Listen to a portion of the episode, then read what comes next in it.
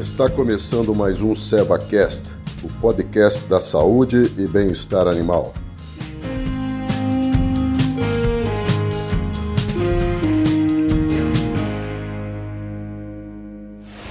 Olá a todos, sejam bem-vindos ao quarto tópico sobre a tripanossomose bovina, onde falaremos do tratamento da doença. Eu sou o Marcos Malaco, médico veterinário, gerente técnico de pecuária bovina da Seva Saúde Animal. Na última conversa, nós falamos da necessidade de exames complementares para o diagnóstico e da importância do parecer técnico do nosso médico veterinário para o estabelecimento de um programa de controle da tripanossomose na fazenda. É, o programa é específico e de acordo com a situação da fazenda, devendo levar em conta o tratamento dos animais com a doença clínica e também um esquema preventivo é, para que a gente, a gente possa reduzir ao máximo possível as perdas provocadas pela doença nos animais com doença crônica ou subclínica. Esses animais com a doença crônica ou subclínica eles são muito importantes porque eles são portadores sãos, né, sem demonstrar sinais da doença, do Trypanosoma vivax. E eles vão servir como fonte de infecção para os outros animais do rebanho. Né? Além disso, é, os, é, além dos bovinos, né, os portadores crônicos ou com doença subclínica no, no rebanho, nós também podemos ter animais de fazenda que podem portar o tripanossoma vivax e servir como fonte de infecções para o restante do rebanho ou para o rebanho de bovinos, como os equinos, os muares, os ovinos, caprinos, cães, etc. Tá? E também nós temos animais silvestres que são portadores do tripanossoma, tripanossoma vivax, como por exemplo as capivaras, é, roedores silvestres, é, pequenos roedores silvestres, antas, coatis, é, os cervos, os veados, todos esses animais podem ser portadores do parasito.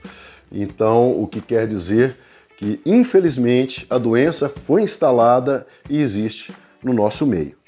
Por isso que medidas é, de controle da, dessa doença devem ser tomadas. Né?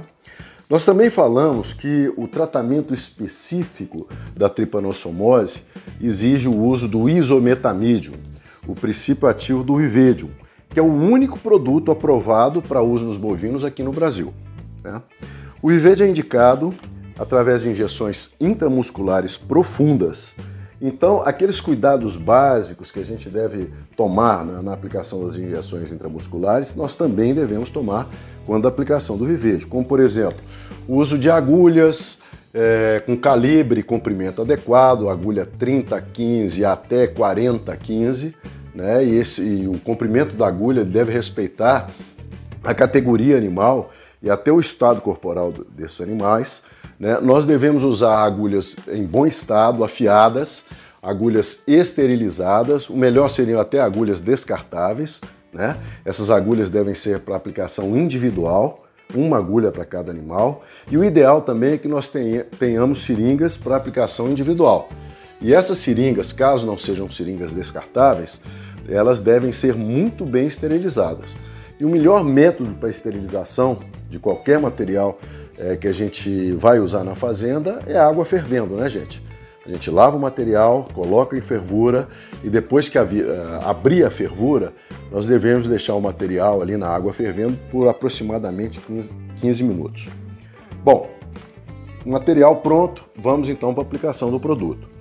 Vocês vão perceber que o Vivedio, é, a apresentação do Vivedio tem dois frascos, um contendo um pó e o outro frasco contendo diluente. O de pó tem 4 gramas de isometamídio e o de diluente 200 ml. Então, na aplicação, nós devemos retirar o diluente do frasco e injetar no frasco contendo o pó.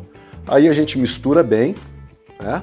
E feito isso, a gente está pronto para aplicar o produto no animal. Na aplicação, é, é importante que nós é, tenhamos o animal muito bem contido, e essa contenção deve ser individual. Né? Naquele ponto de aplicação do produto, a gente faz uma desinfecção, a gente pode usar uma solução de álcool iodado, é, injeta a seringa, né, com o animal, volta a frisar, muito bem contido. E por que, que isso é importante? Para evitar que o produto seja aplicado no tecido subcutâneo ou até mesmo que ele retorne depois da aplicação para o tecido subcutâneo. E a gente deve respeitar o volume máximo de dose por ponto de aplicação. Né? O melhor local para aplicação de injeção intramuscular em bovinos é o pescoço, a região média do pescoço. Né? Caso a gente necessite aplicar em outra região do corpo dos animais, a gente pode usar a parte interna do traseiro dos animais, das coxas dos animais. Né? E sempre, mais uma vez, volta a frisar, com o animal muito bem contido. Feita a injeção, a gente retira a agulha com cuidado para que não haja extravasamento do tecido subcutâneo. E vocês vão notar é, que é normal que ocorra um inchaço no ponto de aplicação do vivédio. Por que, que isso acontece? Porque naquele ponto de aplicação vai haver a formação de um depósito do isometamídeo.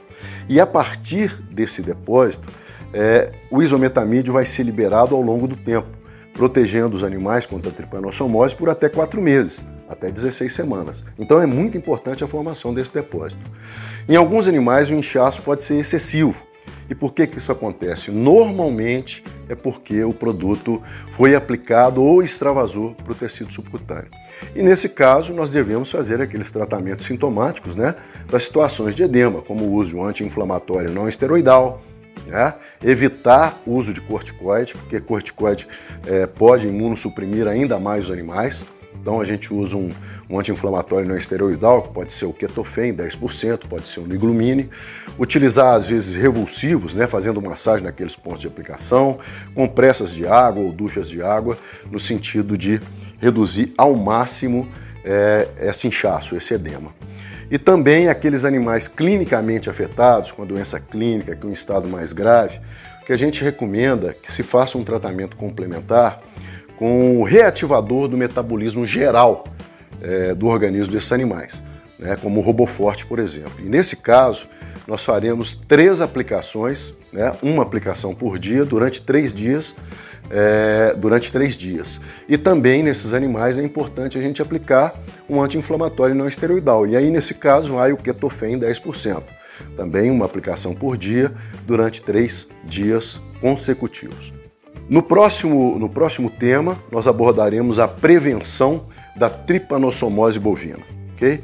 Espero ver você no próximo, bloco, no próximo tema e eu agradeço desde já a atenção de todos e um abraço.